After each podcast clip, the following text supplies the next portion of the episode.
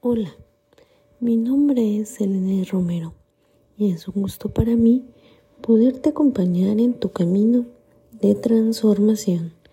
21 días sin quejas. Día número 17. Mira qué diferentes suenan estas dos frases. Tengo que ir a recoger a los niños después del trabajo. Voy a ir a recoger a los niños después del trabajo. Son muy parecidas, ¿verdad? Sin embargo, hay un matiz por el que el tengo que parece más una queja o un lastre. ¿Que no te parecen tan diferentes? Pues haz la prueba con este otro ejemplo. Imagínate que tu novio, tu novia, te dijera, hoy tengo que ir a verte. ¿Seguro que no haría ninguna diferencia? Nuestro vocabulario, la forma que tenemos que expresarnos es otra de las herramientas de las que nos disponemos para cambiar el funcionamiento de nuestro cerebro. Las palabras que elegimos modifican nuestra mente y nuestra disposición hacia algo. Ayer citábamos un texto de Gandhi en el que decía, vigila tus palabras porque se convierten en tus actos. Y es así, uno de los secretos para dejar de quejarnos es dominar el uso del lenguaje, tanto externamente como en nuestro diálogo interior. Lo normal es que nuestros pensamientos determinen nuestras palabras, pero el contrario también sucede. Decir lo que sentimos, sentir lo que decimos, concordar las palabras con la vida.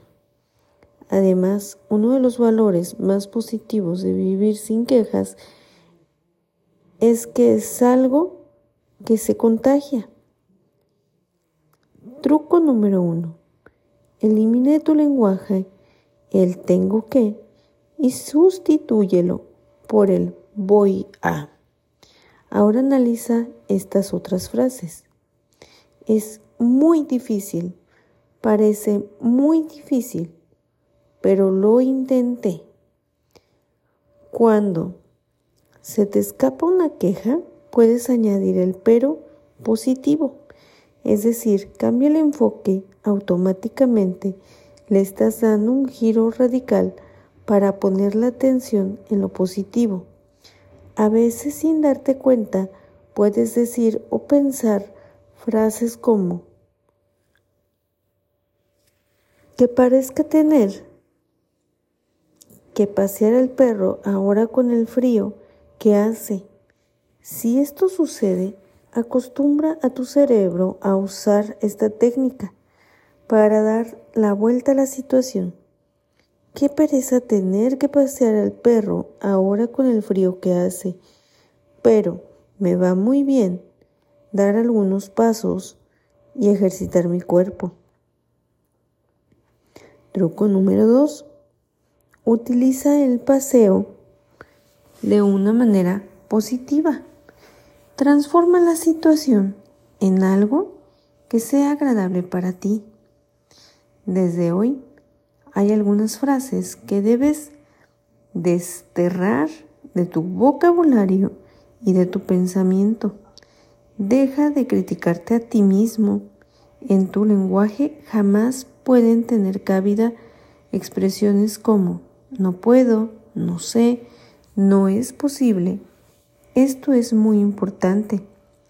Cuando te vengan a la mente o expreses frases de este tipo, Corrígete a ti mismo. ¿Cómo no voy a poder? Yo soy capaz de todo. Solo tengo que aprender y aprender lleva tiempo, pero lo voy a lograr. No te des tregua y corte esos pensamientos al momento. Es fundamental lo que tú pienses de ti mismo. Truco número 3. Cambia lo que dices a ti mismo. Por defecto solemos hacer apreciaciones negativas en los demás. ¿Has visto qué feo era el traje que llevaba?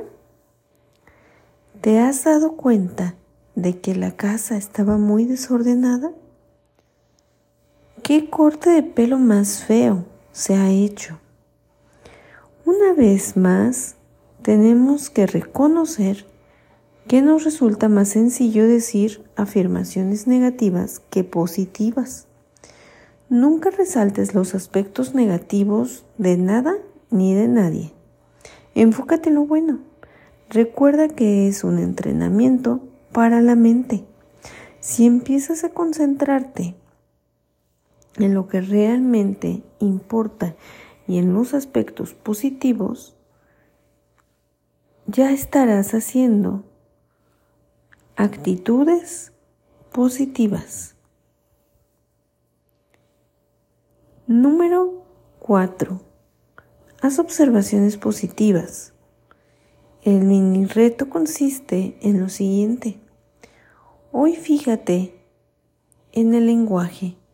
¿Cómo te comunicas con los demás? ¿Y cómo te comunicas contigo mismo? Haz el ejercicio de realizar afirmaciones positivas cuando entres a un sitio o hables con una persona, intenta mentalmente destacar algo bueno. Y si en el transcurso del día se te escapa algún pensamiento negativo, intenta transformarlo en el momento con la técnica del pero positivo. Sustituye de tu vocabulario el tengo que por el voy a. Esta es una reflexión del lenguaje que utilizas y que te puede ayudar a generar grandes cambios en tu manera de llevar 21 días sin quejas. Nos vemos mañana.